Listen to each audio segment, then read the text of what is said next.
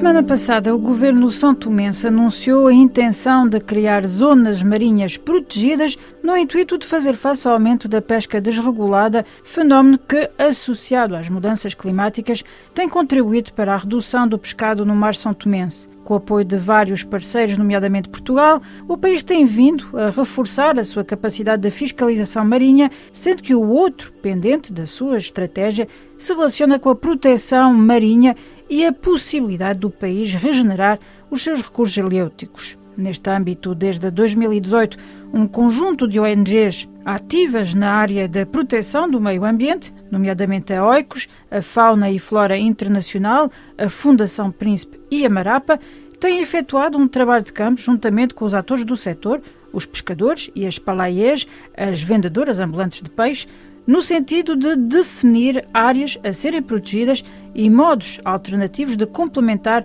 os rendimentos da pesca.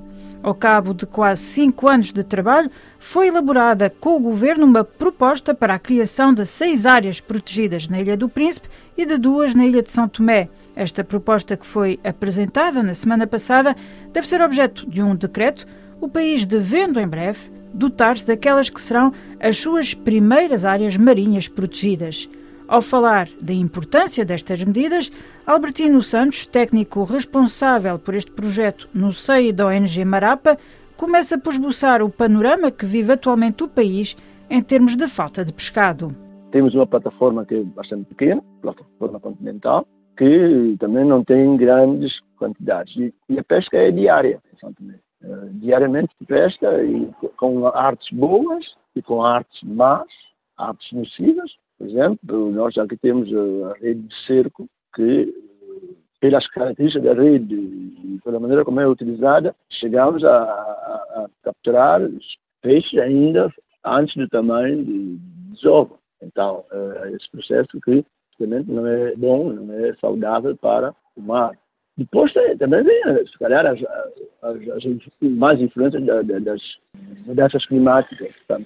Que também já se nota alguma alteração no clima e, logicamente, também no mar. Mas eh, o que se nota mesmo é que no mercado, os pescadores e as pareias reclamam a diminuição de pesca, diminuição de captura.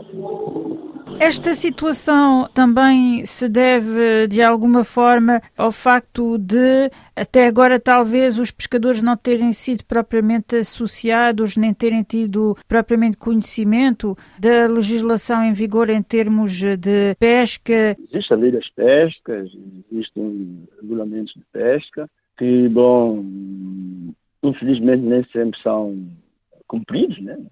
Há algumas, mas muito pouco controle do que é pesca artesanal, artesanal, eles falam pesca artesanal, pesca local, e, e conhecimento dos pescadores. É, também sobre a lei, bom, também é, é pouco, né? De uma forma geral, as leis, é, mesmo a nível de outros setores, as não são conhecidas, as pessoas do campo, as das praias não têm, mesmo alguns intelectuais não têm lá, conhecimento bem das leis, porque tudo isso influencia negativamente e estamos a viver essa situação agora. Porque antigamente nós era só chegar à beira do mar, tirar um fio com isco e a gente tinha peixe, rapidamente. Agora já não há, já não há. E os pessoas reclamam isto, vão para o mar e regressam sem peixe. Este processo para delimitar zonas marinhas protegidas é um processo que já vem de alguns anos, foi encetado em 2018. Poderia falar-nos um pouco do modo como foi elaborado todo este processo, em que, designadamente, foram associados pescadores, comunidades locais? Sim, é um processo longo, de quase cinco anos. É um processo que uh, foi muito participativo. Portanto, a nossa filosofia foi de, efetivamente, ter conjugado os beneficiários diretos, que são os pescadores e as paraias, junto com as autoridades. Estamos a falar, por exemplo, da Direção das Pescas, concretamente, que é a entidade nacional que gere os recursos hídricos, etc., do mar. Né? Estamos a falar, por exemplo, da Direção do Ambiente, que também esteve sempre do lado. Estamos a falar da Capitania dos Portos e estamos também a falar da Guarda Costeira. Essas entidades estatais sempre estiveram do nosso lado, tanto é que nós para além das consultas lá no terreno, junto aos pescadores de Paraíso, em reuniões, muitas, muitas reuniões, também criamos grupos de pescadores de Paraíso, representantes de cada unidade, isto em Santo Tomé e também no Príncipe, e fazíamos as chamadas assembleias de cogestão.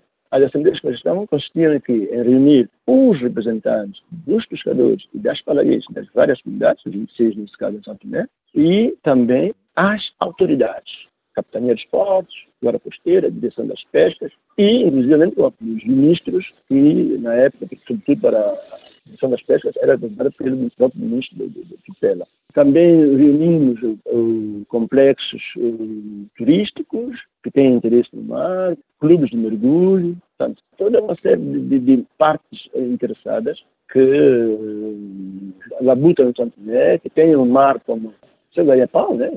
reunidos Houve quatro assembleias de cogestão, em anos diferentes, em momentos diferentes. Houve todo um trabalho bastante participativo até que chegamos à atual proposta de, de decreto que está a ser discutida. Foi apresentada publicamente no dia 31 de janeiro último. E, bom, neste momento está em revisão e brevemente teremos a, a versão final para uh, que seja decretada pelo governo. Quais são as áreas eh, protegidas eh, que propuseram? No processo de consulta junto aos pescadores e às autoridades, havíamos identificado oito pontos diferentes que podiam constituir zonas de interesse para a criação de áreas marinhas protegidas.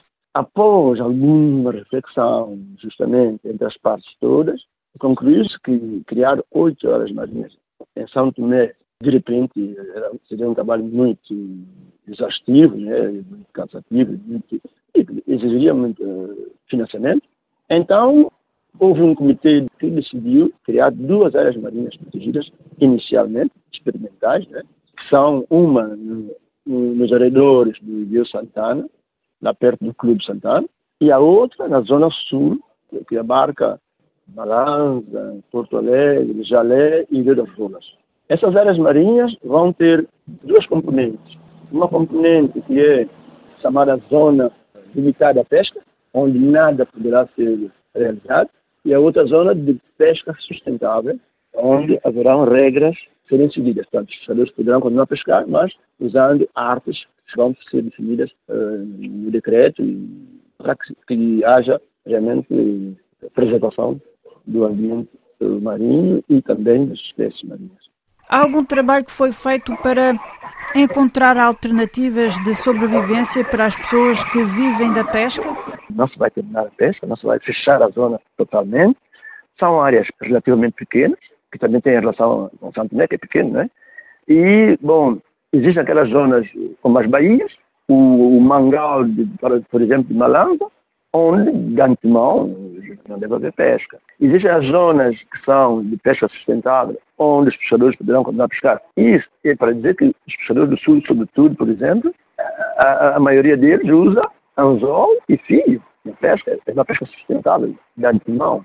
E, e na zona, por exemplo, no meio das rolas, a parte de trás das rolas, vai ser a zona de proteção integral, mas Bom, para mitigar um pouco essa situação, nós temos no quadro de projeto de áreas marinhas protegidas um trabalho de diversificação dos meios de rendimento dos pescadores, não todos, das paraísos, não todas, obviamente, mas, uh, tanto chamados livelihoods, quer dizer, criar novas rendas, novas fontes de rendas para os pescadores e paraísos, sobretudo aqueles que estão inseridos uh, na zona efetiva de, de, de, de, área marinha protegida. Estamos a falar de Santana, são quatro comunidades, e na zona sul são três comunidades, Porto Alegre, Malanza e Vila Rolas, propriamente dito. Portanto, estamos a criar pequenos negócios eh, que vão permitir que as pessoas tenham, para além da renda do peixe, tenham outras rendas eh, para apoiar a família. Que outras ações é que vão levar a cabo no âmbito da criação dessas zonas marinhas protegidas? Por enquanto, elas ainda não estão delimitadas, não, existem. No entanto, a experiência do mundo exterior, em termos de áreas protegidas, as áreas protegidas promovem financiamento muitos financiadores hoje interessam-se em financiar áreas marinhas protegidas. Quer dizer, havendo áreas marinhas protegidas também, vai permitir-nos fazer uma boa gestão dessas áreas, porque haverá financiamento de certeza. Por um lado. Por outro lado, nós engajamos os senhores dos hotéis, de, de, complexos turísticos de, de, de porque também tem o lado do turismo, né? O turismo também, havendo, havendo áreas protegidas, nós teríamos uh, um turismo de qualidade. Depois, o turista quando vem deixa de uma coisa. Né? A perspectiva é, é, no sentido de que, primeiro mesmo, é ter essas áreas mais protegidas. Depois, também haverá um segmento das áreas para poder uh, verificar se realmente estão a ser produtivas, estão a cumprir os objetivos uh, para que foram criadas. Haverá todo um processo de acompanhamento a longo prazo. Né? E, no futuro, se calhar, em função dos resultados que a gente obtiver, se houver resultados efetivamente convincentes e que possam engajar mais ainda os pescadores e as palarias, então criar outras áreas. Tá? Porque nós queremos criar uma rede de áreas marinhas protegidas em Santo Tomé e no Príncipe. Em Santo Tomé, neste momento, vamos ter duas, mas já no Príncipe vamos ter já seis. Serão criadas seis menores, claro, mas serão criadas seis áreas marinhas no Príncipe. Portanto, o resultado dessas primeiras, né, ditará, calhar, o futuro de mais áreas em outros locais também precisam, que foram identificados já. Então, portanto, isto é, é. No passado uh, fim de semana foi uh, o Dia Mundial das Zonas uh, Úmidas, um dia que foi particularmente acompanhado em São Tomé e Príncipe, designadamente com iniciativas como o plantio de mangal na zona de Morro Peixe, Há alguns meses atrás isto uh, também sucedeu na Praia das Conchas. Faz parte também dessa estratégia de renovar tudo o que tem a ver com o pescado, com o litoral de São Tomé e Príncipe? Tem, tem a ver, sim, senhor. Embora sejam projetos diferentes, né? Portanto, objetivos diferentes, mas, por exemplo, nós, nas áreas marinhas protegidas, vamos também tentar salvaguardar ao máximo o mangal, o maior mangal nosso, que está lá justamente na, na zona de balança, né? Portanto, tudo vai conjugar para que cada um faça a sua parte, é verdade? Há uma certa coordenação nesses feitos, mas tudo conjugará para que haja proteção ambiental também no mar. É uma questão para a qual a população em São Tomé e Príncipe é sensibilizada? Infelizmente ainda não. Bom, cá particularmente, eu costumo dizer que, bom, a consciência ecológica do santomense precisa melhorar e melhorar muito. Todavia, os pescadores e as paraías estão bem, também nem todos, mas a maioria está sensibilizada porque está a sentir já que há, efetivamente, diminuição de recursos que lhes permitem ganhar a vida e manter a vida. Portanto, uh, haverá todo um trabalho a ser feito, né? assim que tivermos o decreto, vamos iniciar um trabalho de casa bem alargado, junto a todas as autoridades, junto às, comunidades, na, televisão, na rádio, usando todos os meios de comunicação possível para fazer esse trabalho de casa que é, é, é efetivamente. Vai levar tempo. Basta dizer, por exemplo, que nós temos atualmente a lei das tartarugas marinhas, né, que levou tempo, e mesmo assim ainda, ainda não está tá acabado, né? Portanto, uh, a população ainda continua com tartarugas marinhas, mas reduziu bastante. É um processo de longa data. Não, não, mudança de mentalidade é algo que, quando, sobretudo quando é cultural, é algo que leva tempo. Se calhar a nova geração tomará as rédeas disto. Era Albertino Santos, técnico responsável no SEI da ONG Marapa pelo projeto de criação de áreas marinhas protegidas, um projeto levado a cabo juntamente com outras ONGs no terreno em São Tomé e Príncipe. Por hoje é tudo. Obrigada pela vossa atenção e até breve.